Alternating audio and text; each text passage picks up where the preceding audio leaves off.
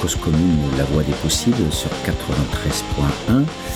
Dans notre émission Les Mondes Rêvés de Georges, nous allons aujourd'hui nous polariser sur euh, l'ouvrage de Eric Hobsbawm, L'âge des extrêmes, Histoire du court XXe siècle.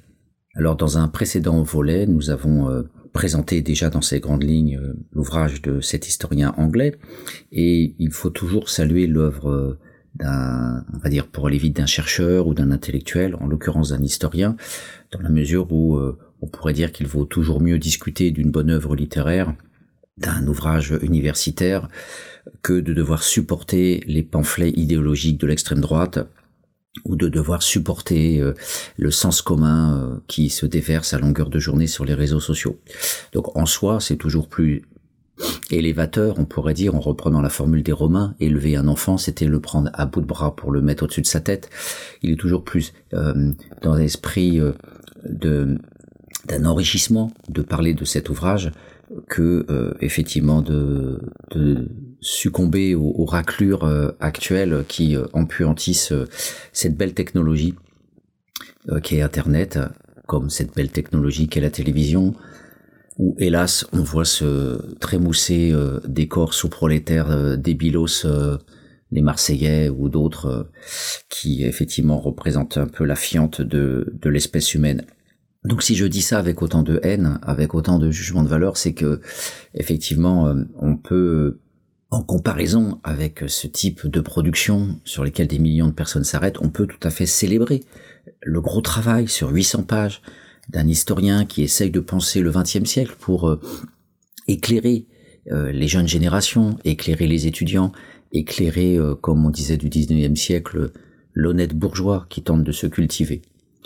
Mais cette, cette introduction serait trop naïve si effectivement on oubliait la vocation de cause commune.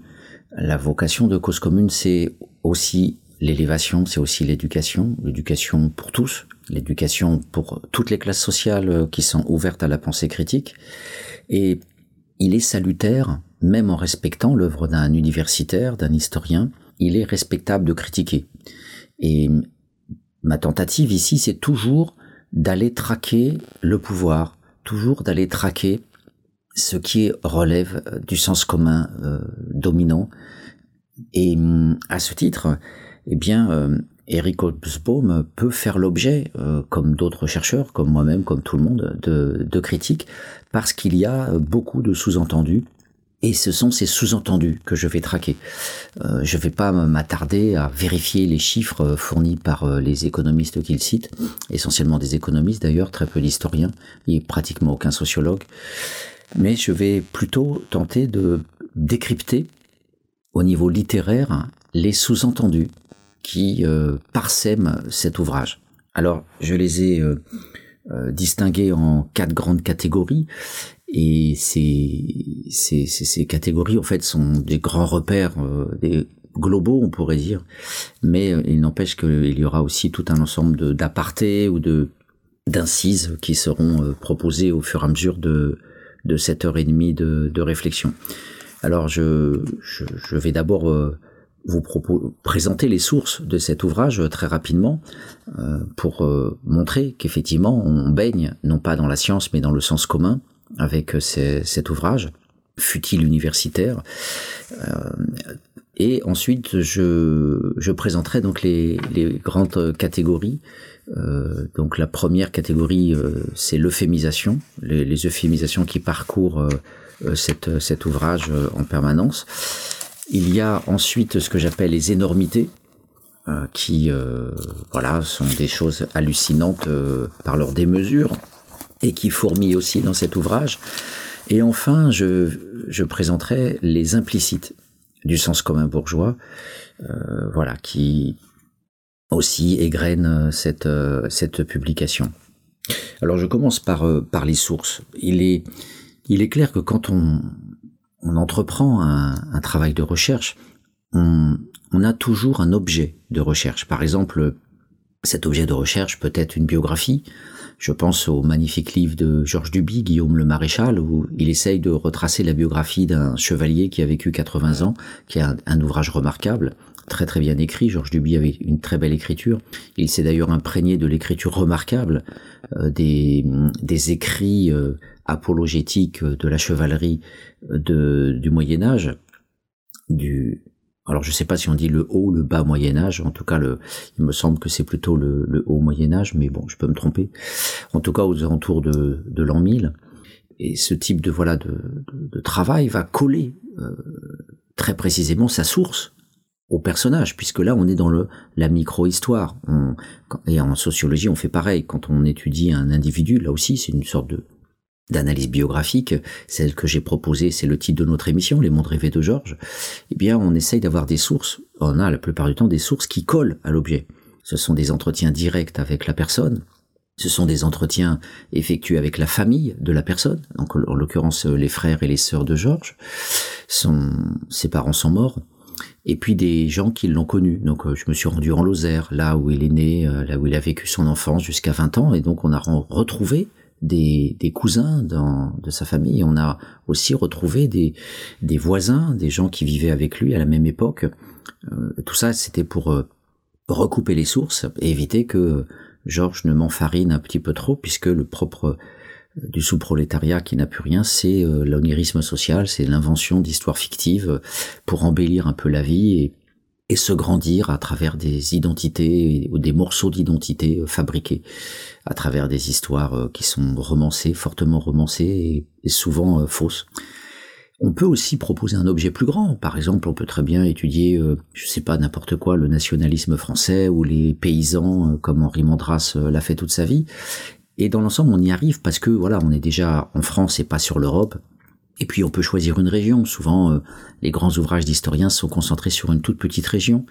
Et j'ai souvent lu des, voilà des récits, des analyses passionnantes parce que ça concernait euh, une partie de la Vendée ou une partie de, de, la Savoie. Et euh, là, le problème, c'est qu'on a affaire à une histoire du monde.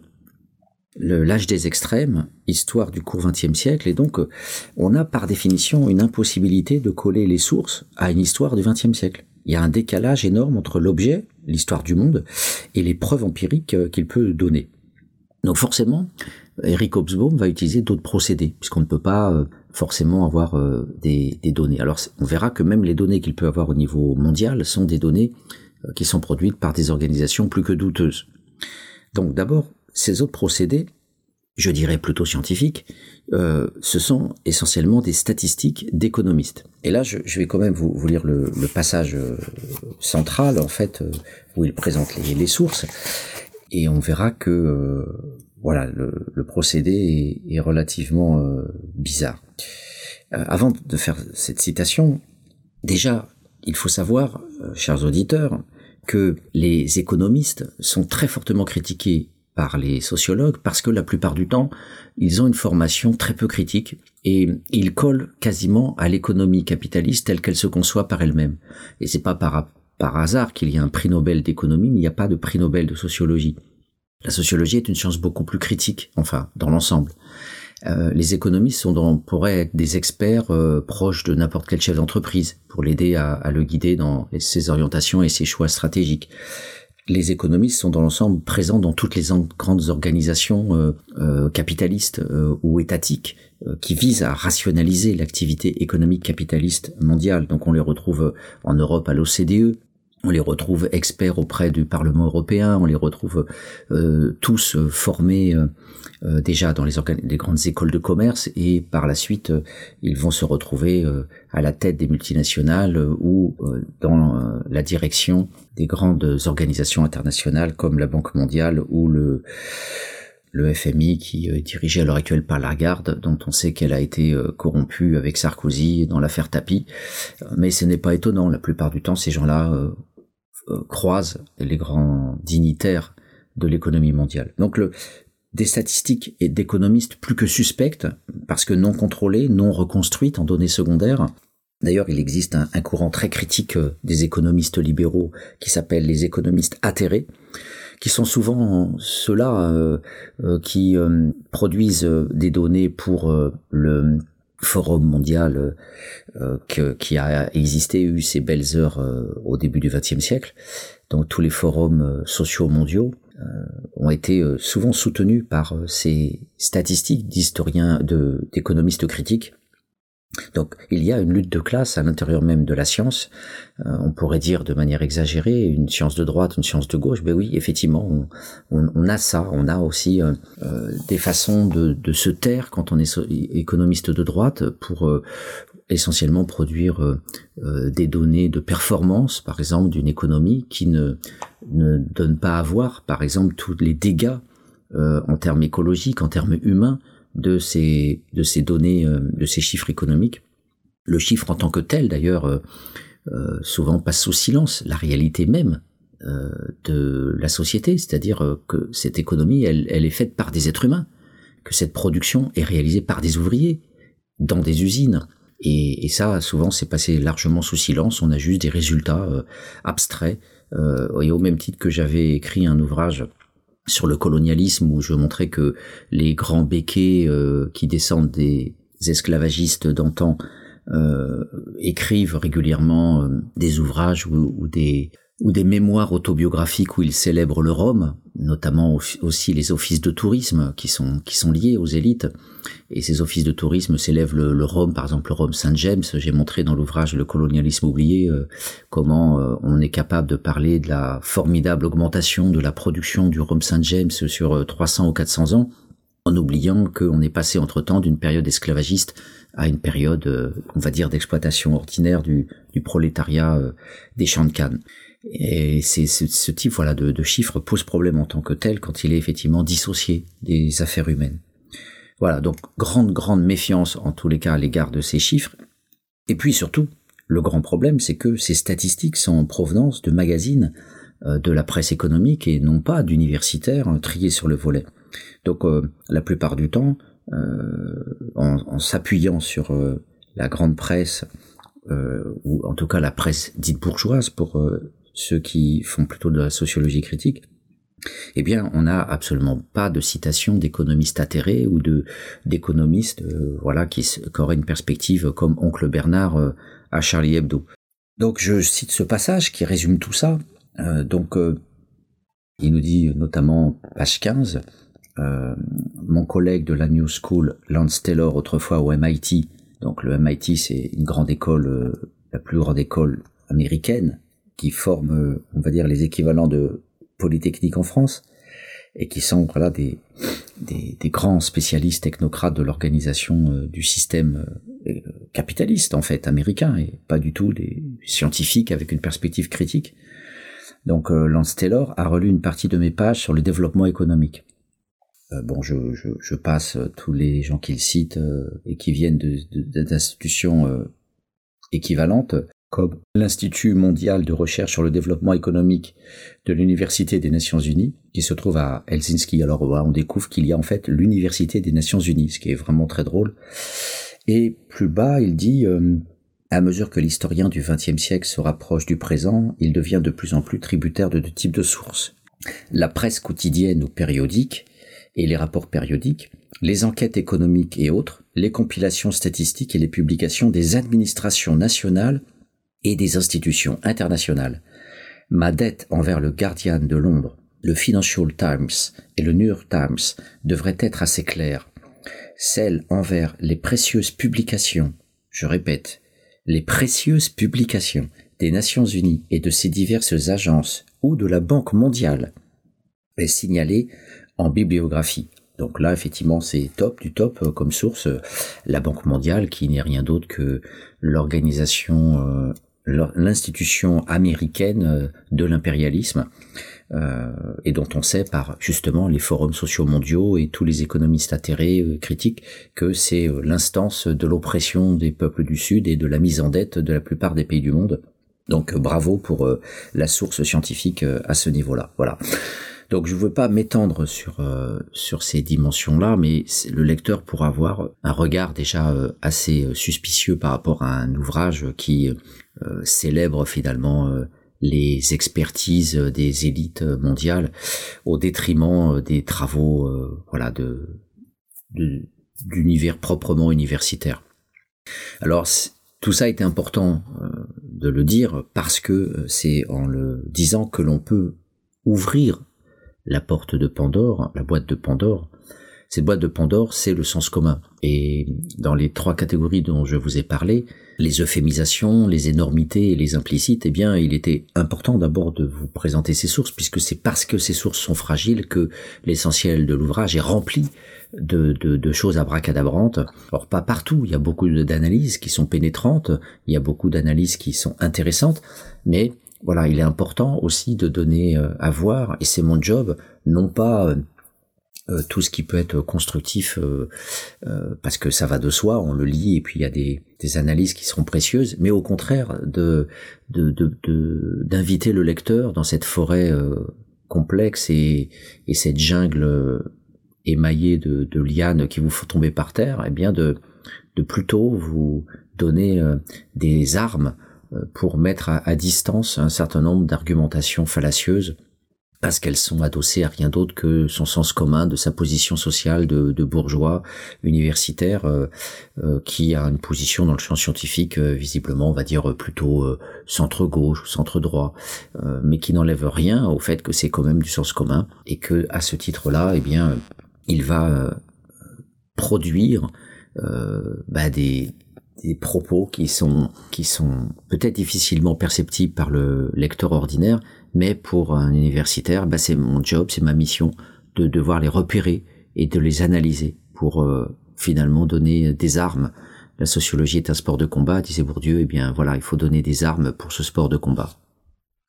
Et avant de commencer ce, cette analyse, eh ben je vous propose de faire une première pause musicale avec un groupe africain de rock euh, euh, pop, voilà, avec des mélopées traditionnelles, voilà un morceau que je trouve absolument féerique et qui, voilà, sera un petit extrait vu qu'il dure assez longtemps. À tout de suite.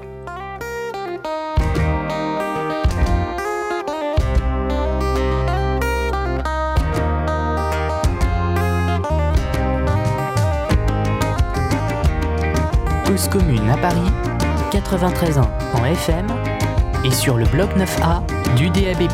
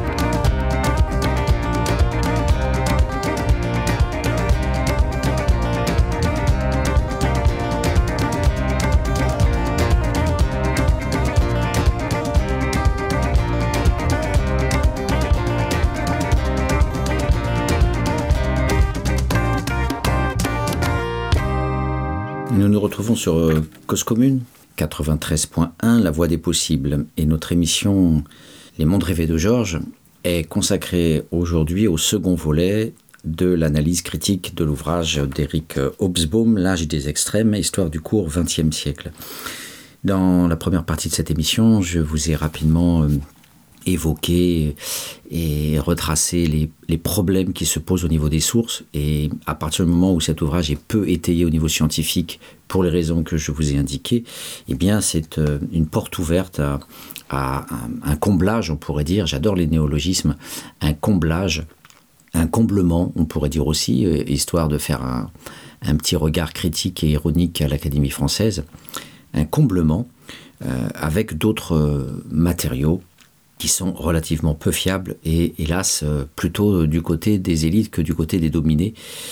Si vous voulez effectivement avoir quelque chose de très clair euh, du côté des dominants, eh ben, vous lisez euh, Friedrich Hayek, qui est un économiste peut-être prix Nobel, et vous verrez l'essor à travers, enfin l'essor, l'apologie à travers cet ouvrage du libéralisme économique sauvage qui, qui a inspiré Reagan et Thatcher. Et puis de l'autre côté, vous pouvez lire tout simplement euh, Les Mémoires d'un intouchable ou euh, le livre dont je vous parle souvent de Christian Courrouge, euh, l'OS chez Peugeot, qui a pu dialoguer avec un sociologue, Michel Pialou, pendant plus d'une trentaine d'années et qui a pu restituer de l'intérieur le monde vécu des OS sur les chaînes de montage des automobiles dont on oublie les, conditions de travail absolument abominables.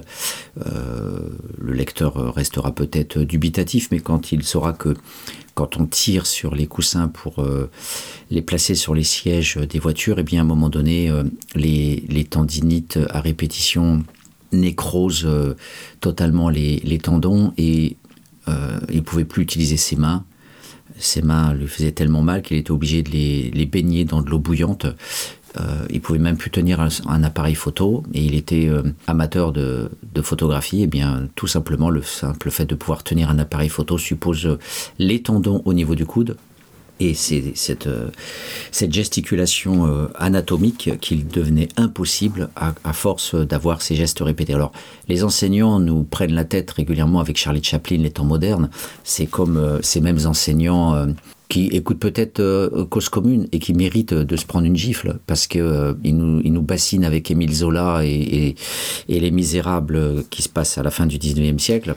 Mais euh, de, grâce euh, pitié euh, arrêtez avec ces références euh, antédiluviennes et parlez-nous des conditions de travail chez Peugeot à, à chez Montbéliard euh, Sochaux. Alors évidemment si un enseignant fait ça il va traiter de communiste ou, de gauchiste, alors que s'il parle d'Émile Zola, on dira ça fait partie du patrimoine littéraire français. Donc il y, a tout un ensemble effectivement de, de problématiques idéologiques qui, qui s'ancrent voilà, dans, ce, dans ce type de fonctionnement. Et je vous ai déjà dit, cette loi d'airain de la science sociale qui consiste à, à en, deux mots, plus vous éloignez du temps présent et plus vous pouvez parler des classes sociales.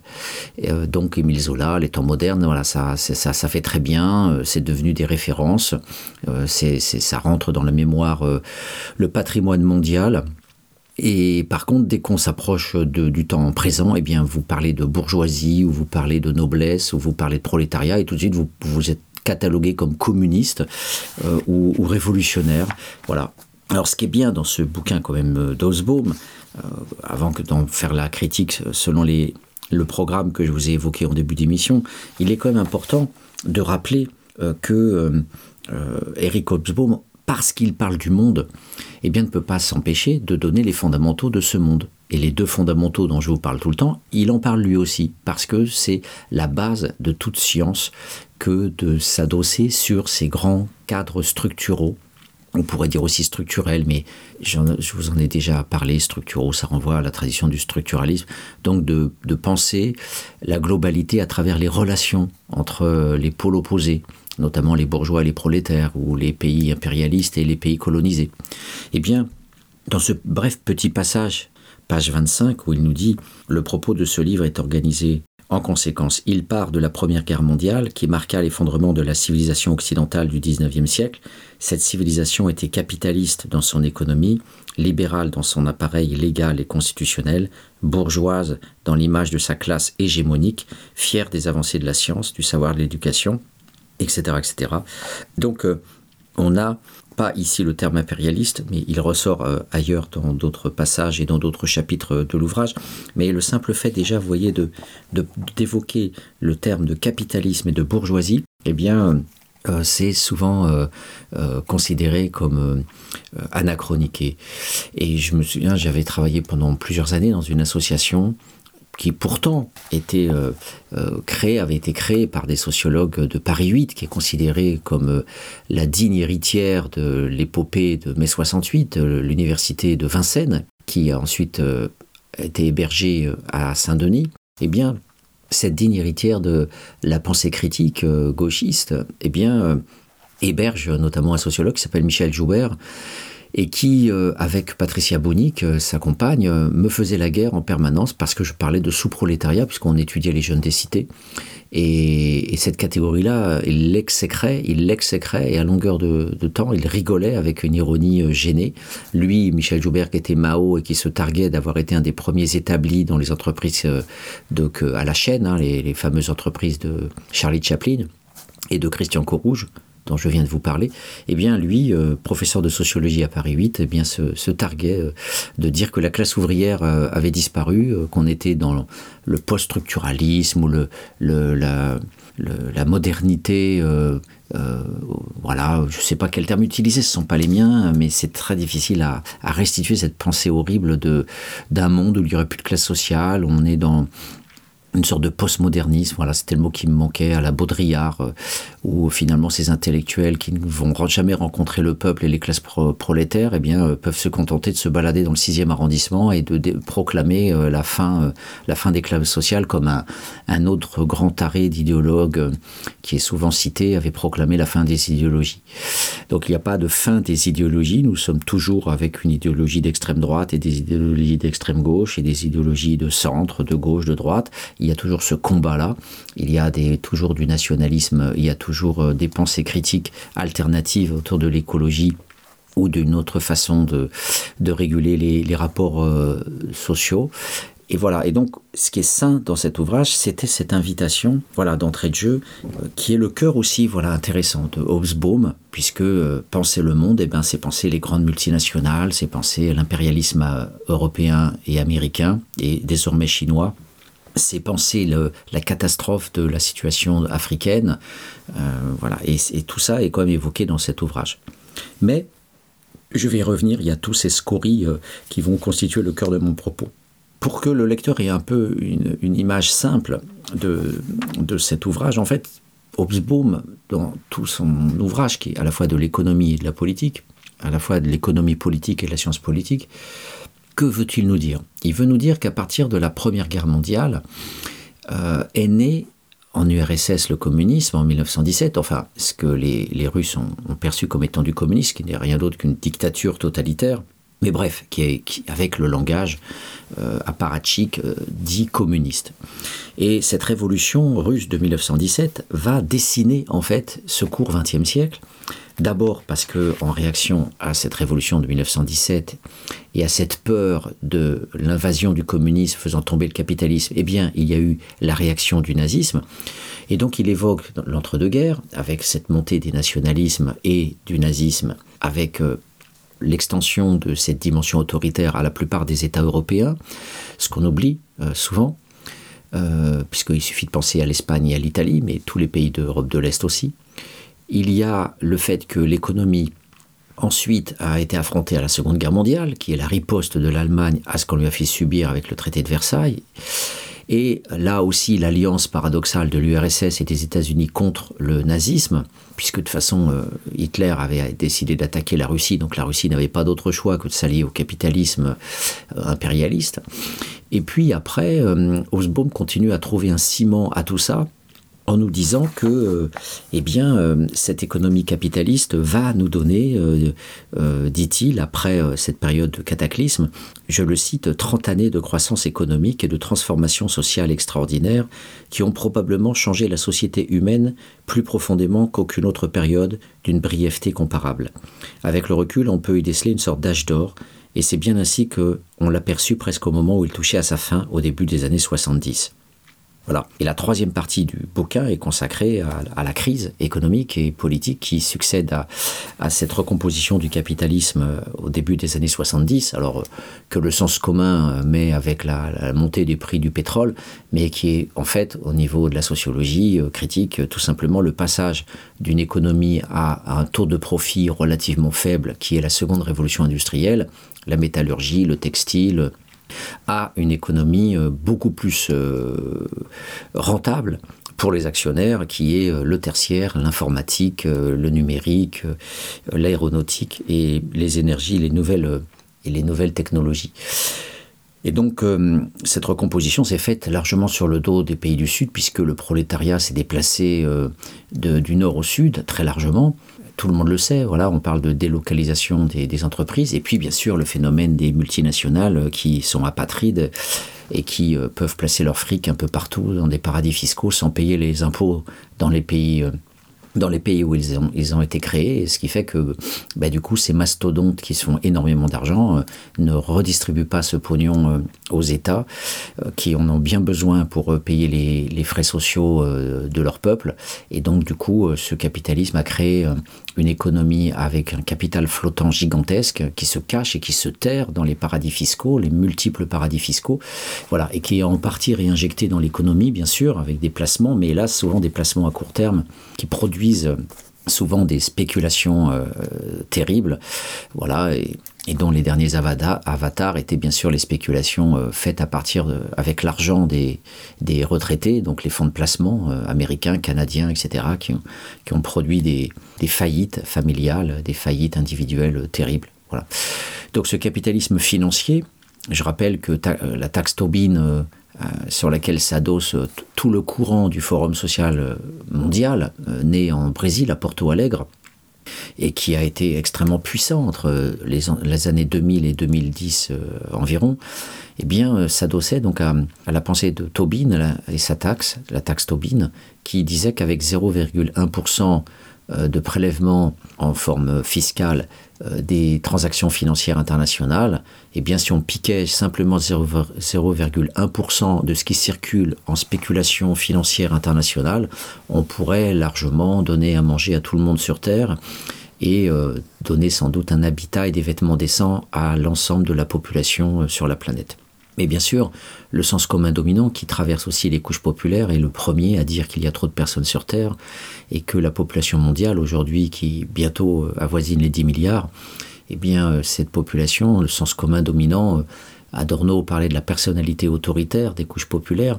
Eh bien, cette euh, personnalité autoritaire euh, du prolétariat intégré contre le prolétariat désintégré, cette fameuse opposition entre le prolétaire et le sous-prolétaire, ou le prolétaire surexploité, qui est propre à la pensée de Marx et du 18 Brumaire de Napoléon Bonaparte, les sous-prolétaires euh, étant facilement enrôlables dans les armées qui vont réprimer le prolétariat organisé et conscientisé, ayant une conscience de classe, eh bien ce sous-prolétariat-là euh, et euh, effectivement se déplace, est très massivement présent dans le, dans le Sud. Et il y a l'ouvrage de Luc Boltanski, Les cadres, qui évoquait déjà dans les années 80 ce grand virage, ce grand basculement de l'utilisation du prolétariat du Sud, qui bien sûr n'a pas de charge sociale, et qui coûte beaucoup moins cher que euh, le prolétariat euh, de Suède, de France, euh, ou même, ou même de l'Angleterre et des États-Unis, qui sont pourtant les plus libéraux. Voilà, donc il était important de vous redonner un petit peu la texture de cet ouvrage, et bien sûr le communisme explose en 1989, en tout cas le communisme tel qu'il s'est défini lui-même, puisque ça n'a rien de communiste, mais ce communisme officiel explose en 89, avec la chute du mur de Berlin et, l'éclatement des pays satellites de l'URSS. Et donc euh, le capitalisme désormais règne de manière euh, totale sur euh, l'ensemble du monde. Les Chinois sont devenus de très gros capitalistes et quand j'étais en Chine et quand j'arrivais à Pékin, donc Beijing, j'étais suffoqué de voir qu'il y avait un panneau publicitaire immense et les, les, autorités politiques chinoises se félicitaient d'accueillir plus de 200 multinationales sur, sur Pékin. Donc, ceci étant dit, venons-en maintenant euh, aux critiques euh, essentielles à poser à cet ouvrage qui euh, voilà, nous, nous retrace cette histoire. Et j'aimerais commencer en fait le propos tout simplement par la première phrase d'entrée de jeu, la première phrase pour que le lecteur puisse prendre la mesure de la distance entre quelque chose qui semble couler de source et en fait quelque chose qui est monstrueuse, puisque quelque part, mes trois catégories sur les euphémisations redoutables, sur les énormités, sur les implicites de classe, sont directement concentrés dans cette phrase, dans cette seule phrase. Et euh, je fais une toute petite aparté. Je vous invite à lire un, papier que j'ai écrit avec euh, une historienne qui s'appelle euh, Elissa Koslov, qui est maintenant recrutée comme historienne à la Fondation des sciences politiques. Et hum, cette historienne, avec elle, on avait écrit une biographie de, de Moll, Otto Moll, qui était un des organisateurs de l'extermination des Juifs à, Auschwitz, à Birkenau, et qui avait conçu une technique euh, particulière pour euh, brûler les corps, et qui en plus était particulièrement fort dans la cruauté. Donc on avait essayé de faire un papier sur la cruauté pour et j'avais été frappé par la technique de cette historienne qui consistait en fait à, hum, donner un, extrait de sa pratique pour en faire la structure en fait de l'ensemble de sa démonstration. Ben, c'est ce que je vais faire ici en lisant ce petit passage de page 21 qui est le premier, euh, voilà, le tout début de l'ouvrage euh, d'Éric Hobsbawm. Le 28 juin 1992, le président François Mitterrand effectua une visite surprise aussi soudaine qu'inattendue, à Sarajevo, déjà au centre d'une guerre des Balkans qui allait coûter plusieurs milliers de vies humaines dans le restant de l'année. Son objectif était de rappeler à l'opinion mondiale la gravité de la crise bosniaque. La présence d'un éminent homme d'État, âgé et visiblement fragile, sous les tirs d'armes de petit calibre et de l'artillerie, fut largement remarqué et admiré. Il est cependant un aspect de la visite de M. Mitterrand qui passa pratiquement inaperçu alors même qu'il était essentiel. La date. Pourquoi le président français avait-il choisi ce jour-là pour se rendre à Sarajevo? Parce que le 28 juin était l'anniversaire de l'assassinat en 1914 à Sarajevo de l'archiduc François Ferdinand d'Autriche-Hongrie qui en l'espace de quelques semaines déboucha sur la Première Guerre mondiale. Alors quand on lit ce passage, qui pourrait être un passage euh, d'un manuel scolaire, en fait l'ouvrage est très proche aussi quelque part d'une sorte de manuel scolaire euh, un peu classe, un peu sophistiqué on, a d'abord euh, quelque chose qui semble, euh, voilà, passe-partout. Et justement, mon but, c'est d'aller vers les coulisses. Mon but, c'est de faire, de creuser des tranchées, de casser les mots pour m'infiltrer à l'intérieur de ces mots et de montrer que cette phrase-là est, de point de vue de la sociologie critique, une phrase du sens commun dominant bourgeois, doublée d'une invisibilité dans ce sens commun bourgeois, d'une impossibilité à voir la monstruosité du personnage, François Mitterrand, et aussi, par définition, l'impossibilité de percevoir son propre sens commun à lui, à travers des mots qui sont euh, des sortes de provocations. Alors, il n'est parfois même pas besoin d'être un sociologue critique. Il suffit d'être un Algérien ayant été torturé en 1954, à l'époque où François Mitterrand était ministre de l'Intérieur ou de la Justice, et qu'il avait donné des cadres juridiques pour avoir une légalité sur la torture. Si je suis cet homme historien, ou pas historien, en tout cas cet Algérien torturé, parce que euh, Mitterrand a donné les pleins pouvoirs à l'armée au niveau de la torture, cautionné par tout le gouvernement de la 4ème République, ce Mitterrand-là, qui est un criminel, qui est quelqu'un qui pourrait être euh, euh, finalement inculpé par les tribunaux euh, internationaux euh, de la haie, comme ça a été le cas pour le Rwanda ou il faut remarquer que les Américains ont refusé toujours l'existence de ce tribunal international pour crimes contre l'humanité, hein, comme par hasard, vu ce qu'ils sont capables de commettre en Amérique centrale et du Sud sans même parler de ce qu'ils ont fait au Vietnam et ailleurs, il est clair que euh, beaucoup de personnages, dont Henry Kissinger, pour Michael Moore, le grand documentariste américain, euh, bien, ces personnes-là auraient pu très facilement aussi être traînées euh, devant le tribunal international pour crimes contre l'humanité, mais bon, on a préféré lui donner le prix Nobel, euh, en tout cas, il me semble qu'il l'a eu. Donc, cette phrase, ces phrases-là, semblent ordinaires, et pourtant, déjà, rien que l'évocation du, président François Mitterrand, qui d'entrée de jeu aurait été remarqué et admiré parce qu'il a été à Sarajevo et que ça bombardait dans tous les sens et qu'il aurait pu y perdre sa vie, qu'il évoque ces adjectifs remarqué et admiré. Donc, on encense un homme d'État parce qu'il valait, en tant que président de la République, dans un endroit où il y a une guerre civile et qu'il aurait pu être tué. D'autre part, il débute sa phrase en disant la présence d'un éminent homme d'État. Donc on ne dit pas un homme politique, on dit un homme d'État. Et pour l'auditeur, il faut savoir que ceux qui font de la science politique, ceux qui sont dans le journalisme, ceux qui fréquentent les hommes politiques, eh bien, savent très bien distinguer dans les phrases, dans les analyses, quand on parle d'un homme politique et quand on parle d'un homme d'État. Quand on parle d'un homme politique, on parle de n'importe qui du personnel politique qui fait de la politique. Quand on parle d'un homme d'État, on parle d'un homme qui a marqué l'État, d'un homme qui a été important dans la construction d'un État. Et en plus, on dit éminent homme d'État et euh, avec son contraire qui rehausse encore le personnage, éminent homme d'État, âgé et visiblement fragile.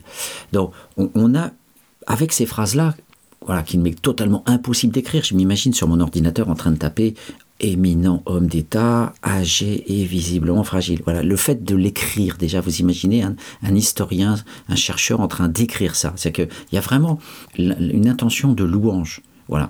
Or, François Mitterrand a organisé avec les autres hommes de la 4ème République, il a organisé la guerre d'Algérie, il a, même si ce n'était pas au ministre de la guerre, mais c'était quand même comme ministre de la Justice ou ministre de l'Intérieur, c'était une organisation d'une guerre, d'une guerre impérialiste, d'une guerre coloniale qui a fait un million de morts, et il a, dans cette guerre, légalisé la torture. Il a accompagné les généraux, les colonels, les capitaines et tous les, les, officiers de, coloniaux de, de l'Algérie, qui revenaient d'Indochine et qui voulaient euh, se venger de ce qu'ils avaient subi là-bas. J'en ai parlé dans l'émission, euh, la double émission consacrée à l'ouvrage de Mathieu Rigouste, L'ennemi intérieur, donc reportez-vous à cette émission. Eh bien, on a d'un côté, ce que j'ai fait, euh, rendre compte de l'ouvrage de Mathieu Rigouste et de, cet ennemi intérieur qui est euh, l'arabe euh, colonisé, qui légitime cette, ce formidable déploiement de, de, stratégies et de matériaux et de, et de cerveaux pour écraser et, et quadriller la population algérienne. Et de l'autre côté, on oublie tout ça. On est un historien pourtant du XXe siècle qui va nous parler du colonialisme et de l'impérialisme, mais, mais euh, dans cette sorte de solidarité implicite entre élites du grand monde, d'un historien, je l'ai dit dans la première partie de l'émission, qui cite euh, Financial Times, Guardian, New York Times, euh, la Banque mondiale, etc. Voilà, c'est un, grand universitaire reconnu mondialement, de bon teint, donc qui ne veut pas se froisser en racontant des choses indélicates, comme on dirait, et qui de ce fait donc va fonctionner comme s'il fonctionnait à la Machiavel, le prince de Machiavel, sur Machiavel qui aurait essayé, qui aurait aimé être le conseiller des Borgia, euh, et donc euh, qui est un peu le, fantasme de tous les universitaires, être le conseiller du prince, être écouté, d'où la multitude de rapports que le pouvoir politique euh, accorde et concède au monde universitaire, des rapports qui servent strictement à rien la plupart du temps. Et je citerai le dernier en date sur la réforme de la science politique et des professeurs d'université agrégés par Frédéric Savicki, qui est dans mon laboratoire. Euh, qui a, été remis euh, directement à François Hollande, eh bien, on a cette sorte d'écrasement, euh, voilà, vous voyez, de cette euphémisation, cette énormité, et c'est implicite. On a les trois qui sont, qui sont regroupés, parce que, effectivement, on euphémise totalement le rôle de François Mitterrand en, ne parlant pas de ce qu'il a fait, on euphémise d'entrée de jeu, par omission, hein, mensonge par omission, donc on écrase le personnage. L'énormité, c'est que on le célèbre, éminent homme d'État, euh, on, dit qu'en plus, euh, vu qu'il était malade et fragile, c'est encore plus grandiose que de se rendre au cœur de cette guerre civile où il y avait des snipers qui tiraient euh, à tout va sur Sarajevo.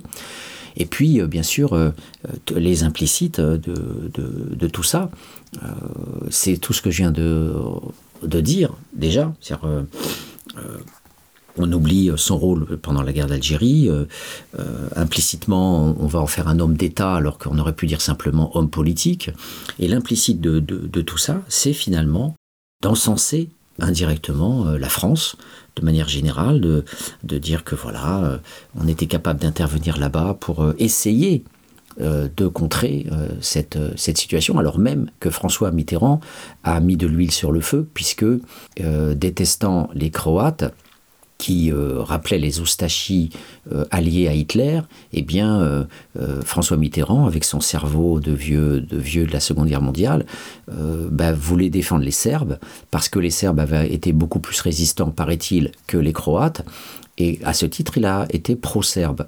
Et en étant pro-serbe, eh bien, il donnait encore plus euh, l'attitude aux Serbes de Bosnie pour euh, génocider euh, les musulmans bosniaques. Voilà. Donc l'implicite de tout ça, c'est que il, il finalement, il écrase, il érode, il arrase complètement l'importance de François Mitterrand dans cette guerre terrible et génocidaire de la Yougoslavie. et donc implicitement, eh bien, Hobsbawm cautionne euh, la diplomatie française qui a entériné, euh, qui a facilité l'extermination, la tentative d'extermination des bosniaques musulmans de Bosnie-Herzégovine. Voilà, donc c'était cette phrase-là qui était, vous voyez, un concentré de, toutes ces dimensions-là. Maintenant, j'aimerais les repréciser une par une. Là aussi, je vous propose une petite pause musicale. Cause commune à Paris, 93 ans en FM et sur le bloc 9A du DAB+.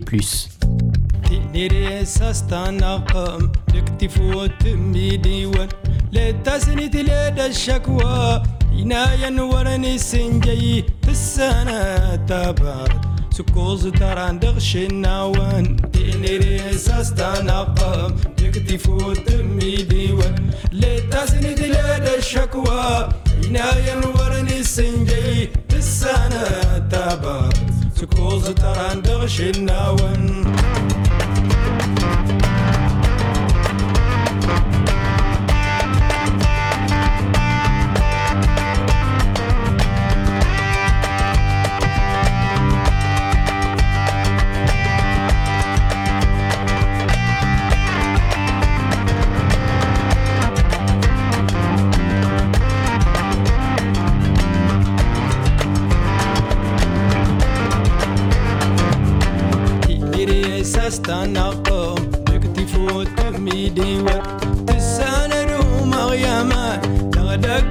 تغدك ور للفلل تساند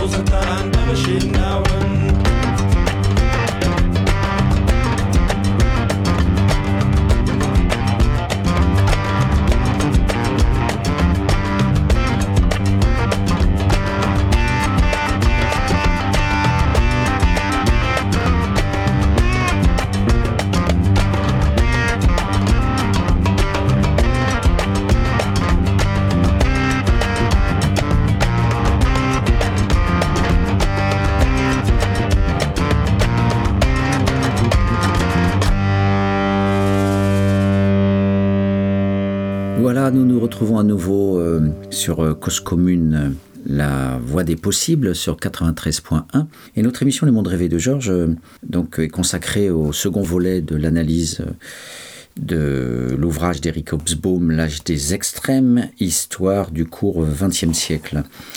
Et donc j'avais présenté cette phrase de cette première phrase du livre qui nous, qui nous baigne d'entrée de jeu dans le, répertoire critique que je vais euh, mobiliser désormais.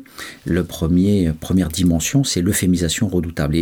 Et, hum, si vous avez fait attention à- aux phrases que j'ai lues précédemment, eh bien, une des euphémisations se trouvait dans une de ces phrases. Page 25. Je la reprends. Euh, le propos de ce livre est organisé en conséquence. Il part de la Première Guerre mondiale, qui marqua l'effondrement de la civilisation occidentale du XIXe siècle. Cette civilisation était capitaliste dans son économie, libérale dans son appareil légal et constitutionnel, bourgeoise dans l'image de sa classe hégémonique, fière des avancées de la science, du savoir et de l'éducation, mais aussi du progrès matériel et moral, et profondément convaincue de la place centrale de l'Europe mère des révolutions des sciences, des arts, de la politique et de l'industrie, dont l'économie avait pénétré la majeure partie du monde que les soldats avaient conquise et soumise, dont les populations avaient augmenté jusqu'à former un tiers de l'espèce humaine et dont les principaux États définissaient le système politique mondial. Voilà, donc encore une de ces phrases où on a un catalogue extraordinaire de la beauté de l'Europe, de la beauté du blanc, je répète, euh, fier des avancées de la science, du savoir, de l'éducation, le progrès matériel et moral, révolution des sciences, des arts, de la politique et de l'industrie.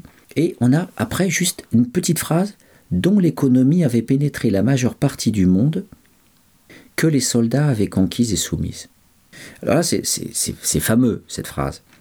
Quand on la lit, on a surtout retenu le catalogue à coups de marteau de la grandeur occidentale. La science, le savoir, l'éducation, le progrès matériel et moral, euh, les sciences, les arts, de la politique, l'industrie. Voilà, vous avez au, au moins presque 10 items.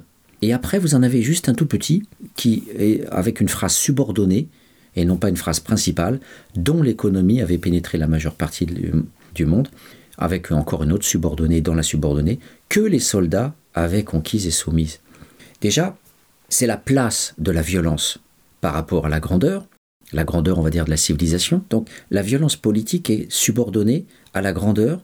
D'un côté, il y a une grandeur, et on se demande comment, d'un côté, il peut y avoir des soldats qui, euh, voilà, euh, conquièrent et soumettent. Alors déjà, soumettre, il n'y a pas de sang. hein. On a soumis. Donc, on a soumis des populations. C'est un euphémisme remarquable. On n'a pas euh, exterminé des populations. Le bouquin de Le Cours Grand Maison, Coloniser, exterminer, sur la conquête de l'Algérie. Mais euh, il y a aussi euh, euh, un ouvrage d'un historien anglais, Tess, sur la conquête du Niger, The Killer Trial, la, colonne sanglante, on pourrait dire, qui, évoque les, les- massacres successifs qui ont jalonné la conquête du Niger à la fin du 19e siècle par ce grand Jules Ferry, voilà. Toutes les écoles de France, euh, Jules Ferry, Jules Ferry, Jules Ferry. Bon voilà, Jules Ferry était un des grands organisateurs de la conquête coloniale, de la seconde vague de colonisation du 19e siècle, après le 16e siècle. Et, voilà, Jules Ferry aurait pu être euh, catalogué aujourd'hui comme un grand criminel euh, d'État. Voilà, pas simplement Milosevic et le général Mladic en Bosnie, mais aussi Jules Ferry. Voilà, donc c'est. Et pourtant, Jules Ferry est partout. donc c'est très difficile d'imaginer à quel point cette grandeur de la France, cette grandeur de l'Europe, cette grandeur de la civilisation, en fait, est, est toujours le cadre idéologique qui rend impossible une pensée critique, euh, qui rend impossible le fait de, dire que bah, de l'autre côté, il y avait les soldats qui ont conquis tout ça et qui ont soumis les populations pour que on puisse euh, pomper leurs réserves, qu'on puisse piller leurs matières premières, qu'on peut demander à leur population de venir faire la guerre, comme on l'a fait en 14-18, où on a mis euh, beaucoup de tirailleurs sénégalais, mais aussi de toute l'Europe de l'Ouest. et on a même fait venir des corps de Chinois sur les fronts euh, des Ardennes. Donc tout ça est, une euphémisation euh, redoutable euh, parce que voilà, les gens sont convaincus que Jules Ferry était un, type sympa, etc. Alors qu'en fait, c'est un, mec qui a plein de sang sur les mains. Et c'est pareil pour Napoléon. Voilà. Et, donc, nous, sommes dans une civilisation sanglante et meurtrière qui a assujetti, conquis. Nous sommes des Attila, nous sommes des Gengis Khan. Mais par contre, on va parler d'Attila et Gengis Khan parce que l'autre, il était en Hongrie et puis l'autre, il vient de Mongolie. Voilà. Donc c'est effectivement notre idéologie euh, va euphémiser à mort euh, en mettant en avant euh, la science, le savoir et surtout, ce qui est très drôle, c'est le progrès matériel et moral quand on sait qu'on allait euh, exterminer les gens, violer les femmes, piller les matières premières, quand on parle de progrès moral, on se demande ce que euh, ce qu'il a voulu dire euh, notre historien bourgeois. voilà, ben, quand on dit historien bourgeois appartenant aux élites universitaires bontin, et eh bien voilà ce qu'on a comme résultat. On a de l'euphémisation redoutable et l'impossibilité de, de, dire que l'Europe était l'Europe a, assujettie dans le sang et dans, dans, dans les massacres. Et je vous parle même pas de tout ce que les Vietnamiens ont pu subir euh, euh, depuis une centaine d'années, depuis l'arrivée des Français euh, et après les Américains. Voilà, je le répète, ils ont eu plus de bombes sur leur terre que, que tout ce qui a été utilisé en, en bombes pendant la Seconde Guerre mondiale. Bref, ce passage est donc important et il y a encore pire. Voilà, il y a encore pire et je vais vous évoquer ce qui est dit page 79. Là, on était à la page 25 et page 79, on a encore un, passage extrêmement intéressant de cette euphémisation redoutable. On nous parle donc toujours de la guerre 14-18 et, de la, barbarisation euh, avec ce déploiement industriel de, la guerre. Et donc, Hobsbawm nous dit, dans son passage 78-79, il reste à évaluer l'impact et les coûts humains de l'ère des guerres. Donc euh, il nous donne des chiffres effectivement sur les millions de morts, etc. 10 euh, millions de morts de la Première Guerre mondiale et 54 millions de morts de la Seconde Guerre mondiale. Euh, le caractère total des efforts de guerre et la détermination des deux camps à mener une guerre sans limite et à n'importe quel prix ont certainement laissé leur marque. Sans cela, la brutalité et l'inhumanité croissante du XXe siècle s'expliquent mal sur cette montée de la barbarie après 1914 il n'y a malheureusement aucun doute. À l'aube du XXe siècle, la torture avait été officiellement supprimée à travers l'Europe occidentale. Depuis 1945, nous sommes de nouveau habitués, sans grande répulsion, à l'avoir utilisée dans au moins un tiers des États membres des Nations Unies. Voilà. C'est quoi l'euphémisation redoutable dans ce passage? Donc, c'est de dire que la torture a été officiellement supprimée à travers l'Europe occidentale, donc au XIXe siècle, alors que on ne peut pas dissocier l'Europe occidentale de ce que l'Europe occidentale a fait ailleurs. En, disant que la torture a été supprimée dans l'Europe occidentale, c'est une contre-vérité manifeste, puisque on euphémise, en, en, faisant ce cercle territorial, on euphémise la pratique européenne à l'extérieur, c'est-à-dire les tortures et les massacres, les génocides et, ce qu'il évoquait, c'est-à-dire les, soldats qui ont conquis et qui ont soumis le monde entier. Euh, donc, et ça, ça se passait au 19e siècle.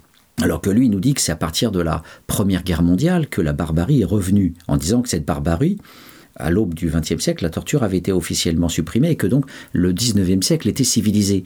Mais c'est absolument monstrueux de pouvoir dire qu'il y a cette montée des brutalités, je le cite encore, la montée des brutalités, alors que depuis le XVIe siècle, la brutalité et le, massacre et le génocide n'a jamais cessé euh, en Occident. Et donc, cette phrase n'a tout simplement aucun sens, si ce n'est de dire que l'Europe était relativement civilisée au XIXe siècle et que euh, les guerres ont réintroduit, euh, comme il le dit, une montée de la barbarie après 1914.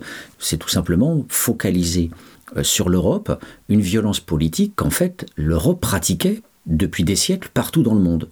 Voilà, un exemple voilà, d'euphémisation où on va dire ah bah oui, euh, c'est sympa la pensée d'Osborne, il dit qu'on devient barbare, nous les blancs, alors il est blanc, alors c'est bien, et il reconnaît notre propre violence, la barbarie des guerres de 14-18. Au moins, il pense pas comme un général qui va trouver très sympathique euh, la campagne de 1916 ou, ou, celle de 1917 où tant de valeureux euh, guerriers, tant de valeureux poilus sont morts pour la France. Oui, c'était une campagne intéressante parce que là on a vu qu'on a pu enfoncer le front sur le chemin de, de, des dames, etc., enfin, et d'autres balivernes de général, eh bien, là, au moins, il nous dit, voilà, barbarie de la guerre 14-18. Et on va dire, oui, c'est un homme progressiste, c'est un homme euh, qui, quand même, a une vision critique de la Seconde Guerre mondiale. Ben non, pas du tout. Vous voyez que c'est quelque chose qui est profondément dans euh, l'euphémisation. Alors, je vais vous donner comme ça encore un, ou deux exemples d'euphémisation avant de passer à une autre catégorie. Alors, vous, avez, page 456, un, un, un autre exemple d'euphémisation absolument hallucinant. Euh, dans un passage euh, où il nous parle essentiellement du tiers-monde à l'époque de l'âge d'or, il nous parle du fait que ce tiers-monde est toujours caractérisé par des coups d'État militaires euh, un peu partout dans le monde. parfois en, disant que ces coups d'État sont organisés plus ou moins par les Américains ou par les puissances occidentales. Mais il y a parfois des passages incroyables, comme celui-ci, page 456, euh, à propos donc de, de, cette, de cette dernière partie où il parle essentiellement, donc, euh, enfin là c'est la seconde partie où il parle de l'âge d'or. Et dans cet âge d'or, euh, il dit bah, malheureusement, le tiers-monde ne sait pas être démocratique et, et la seule chose qu'il est capable de faire, bah, c'est de, mettre des militaires au pouvoir. Mais voilà comment il en parle. Dans la vie politique, l'armée eut tendance à combler le vide laissé par les civils. Donc déjà, cette phrase est absolument monstrueuse comme si les civils n'étaient pas capables, là-bas, un Péruvien, un, Ougandais n'était pas capable d'organiser son État. Alors qu'avant même l'arrivée des Occidentaux, bah, ces pays existaient, il y avait des civilisations euh, aztèques, euh, civilisations euh, notamment maliennes, il y avait une grande civilisation dans, le, de ce dans, dans l'espace qu'on appelle aujourd'hui le Mali. Et bien sûr, civilisation indienne, asiatique, chinoise, etc. Eh bien, Là déjà, imaginez cette phrase, l'armée eut tendance à combler le vide laissé par les, civils. Donc c'est d'une part que des civils étaient incompétents, ne savez pas diriger le pays, et d'autre part que l'armée, par gentillesse, a, ben, elle a comblé le vide. Voilà, il n'y avait rien, il fallait bien qu'on... Eh ben, c'est ça qu'il va dire. Loin d'être une forme de politique particulière, son intervention, donc l'armée, était fonction de l'instabilité et de l'insécurité environnante. Donc déjà, l'armée n'intervient pas pour euh, servir de terreur, pour dire aux ouvriers des champs de, fermer leur gueule et de bosser dans les latifundia et dans les plantations euh, partout dans le monde pour que les multinationales américaines et européennes euh, puissent vendre le cacao et le sucre euh, tranquillement. non, c'est parce que bah déjà elle est légitime l'armée parce que instabilité, insécurité. Voilà, donc c'est comme si on entendait Marine Le Pen nous dire qu'en France, il y a à cause des, des Arabes dans les cités, on a de l'instabilité de l'insécurité, donc il faut plus de police, etc on a le même raisonnement incroyable, alors qu'en fait, euh, il n'y a pas euh, d'instabilité ou d'insécurité en soi. Il y a tout simplement euh, des paysans sans terre au Brésil qui essayent de, lutter contre leurs conditions et qui sont écrasés par des militaires parce que ce sont des zones franches pour les multinationales américaines, mais aussi anglaises, françaises, hollandaises, chinoises et tout ce qu'on veut. La première zone franche étant créée notamment au Chili, euh, à l'époque du coup d'État, euh, on sait que le Chili a été le laboratoire du libéralisme absolu, du néolibéralisme sous euh, Pinochet, en faisant tomber la démocratie d'Allende. Et le Brésil possède des zones franches où les entreprises qui y sont ne payent pas d'impôts.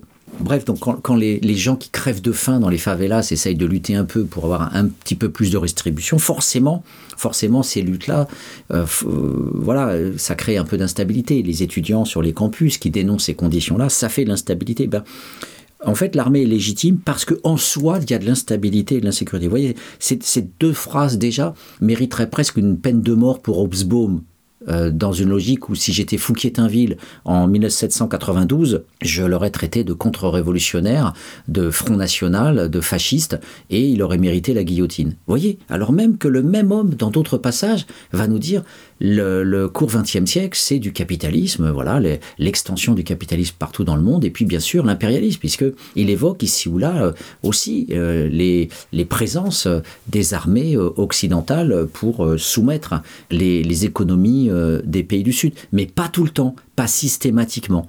Et parce qu'il ne le fait pas de manière cohérente, parce que dans son ouvrage c'est brouillon, c'est amalgamé, eh bien on a des phrases comme ça, des passages comme ça, qui peuvent faire croire que l'armée est légitime, que l'armée euh, finalement euh, est le garant de la démocratie, le garant d'un ordre salutaire pour l'espèce humaine, alors qu'elle est essentiellement une armée prédatrice. On le voit très bien en Égypte ou en Algérie, où ce sont des armées ou, euh, encore, comment s'appelle ce pays-là, ça me reviendra. En tout cas, c'est en ce moment, il y a une guerre civile euh, là où il y a un San Suu Kyi, euh, j'arrive même pas à la Birmanie, voilà, la Birmanie, euh, guerre civile en ce moment où ce peuple est en train de se faire massacrer une fois de plus par une armée qui, a, qui, fait main basse sur les réserves de, de, pierres précieuses.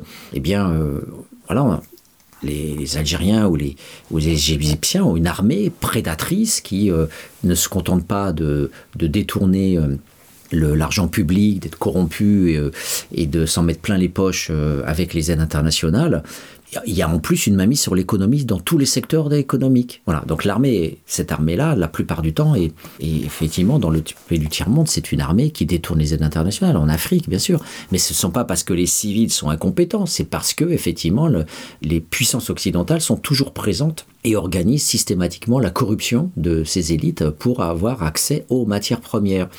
Et il suffit de lire un auteur aussi réservé que euh, euh, Jean-Pierre Dozon, voilà, frère et sujet, et il utilise le concept de, il dit l'État français n'existe pas.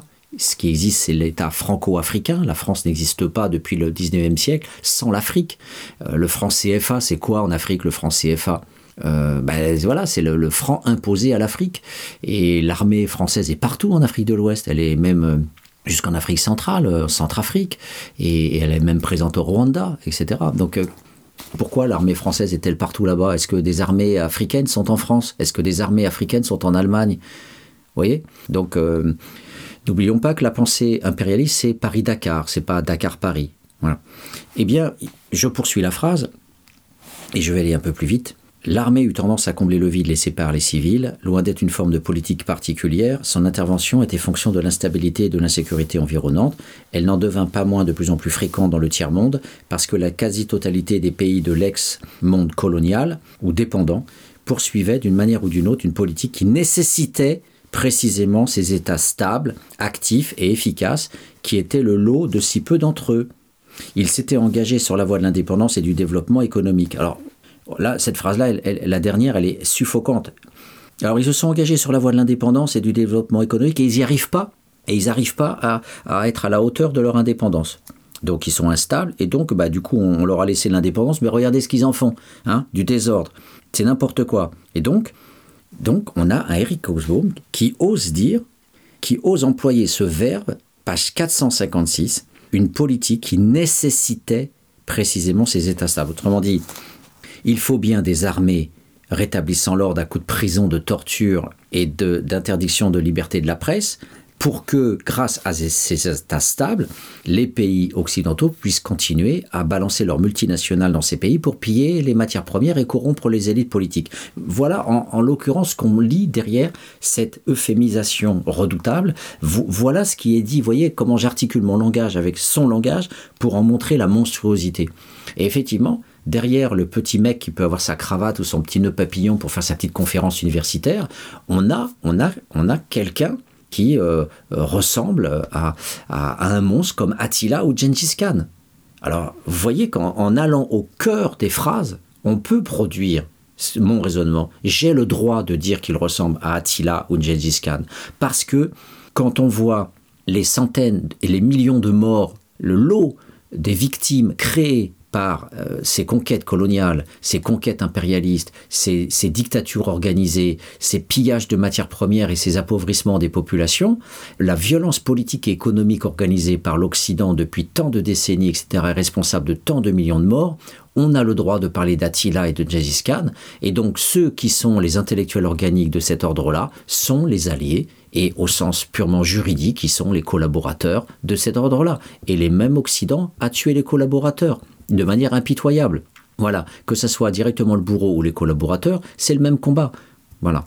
Et, et c'est pour ça qu'il euh, il faut avoir cette lecture euh, qui demande effectivement euh, un certain sens critique et une certaine lecture, parce que sinon on glisse sur les mots. Et si un doctorant avait osé m'écrire une politique qui nécessitait précisément ces états stables, j'aurais dit, mais tu es le fils de Milosevic, tu es le, le fils d'Amin Dada, tu es le fils d'Henri Kissinger, tu es le fils de François Mitterrand. Voilà, ce sont des phrases monstrueuses qu'un universitaire n'a pas le droit d'écrire parce que euh, à aucun moment on se retrouve dans un fonctionnalisme en plus, alors qu'on passe notre temps en méthodologie à dénoncer le fonctionnalisme, qui nécessitait, c'est comme si c'était fonctionnel, c'était nécessaire, il fallait cet organe euh, pour euh, produire de la stabilité. Voilà, je donnerai un dernier exemple de l'euphémisation euh, qui, euh, qui est un bel exemple aussi de, alors là qui se trouve peu de pages euh, après, je pourrais vous en donner sur l'ensemble de l'ouvrage et je pense qu'il faudrait que je consacre à peu près une dizaine d'heures à ce bouquin. Alors c'est un passage là aussi quand on ça parle encore du tiers monde et ça nous parle des migrations. Et euh, ça parle notamment d'un phénomène qui est bien connu, c'est euh, le fait que depuis quelques années, il y a une bascule euh, très importante qui est révolutionnaire entre la partie de la population qui se trouve dans les campagnes et la partie de la population qui se trouve dans les villes. Donc l'urbanisation qui affectait essentiellement l'Europe, aujourd'hui affecte le monde entier. Et quand vous lisez euh, André Corten ou Mac Davis, euh, qui sont des géographes et, et, et enfin un peu tout, quoi, sociologues, géographes, euh, bien on, a cette vision de la bidonvillisation de la planète, puisque la plupart des gens des campagnes pauvres qui arrivent en ville, bah, on a Cité Soleil à Haïti, 400 000, 400 000 habitants dans Cité Soleil. Récemment, des religieux viennent se faire kidnapper dans Soleil. Euh, voilà, Haïti, c'est ça, c'est une misère, euh, un des pays les plus pauvres du monde, si ce n'est le plus pauvre du monde. Et, donc, du coup, euh, voilà, comme on toujours, capital guerrier, criminalisation, gang et de, enlèvement avec demande de rançon. Là, en l'occurrence, c'est un, million de dollars. Donc là, on est sur ce, thème de la, du tiers-monde et de ces transformations radicales dont Osbaum parlait tout à l'heure en introduction du propos. Et, ces masses euh, voilà, de, de, pauvres qui partent vers la ville, nous dit Goffman, euh, ils veulent partir pourquoi? Euh, Eh bien, voilà ce que, met, ce que dit euh, Hobsbawm en premier. Là où il semblait que les pauvres des campagnes pouvaient eux-mêmes prendre part aux avantages de l'éducation ou les offrir à leurs enfants, comme en Amérique latine, la région du tiers-monde la plus proche de la modernité et la plus éloignée du colonialisme, Alors là, déjà dire ça, c'est déjà monstrueux, mais je, passe.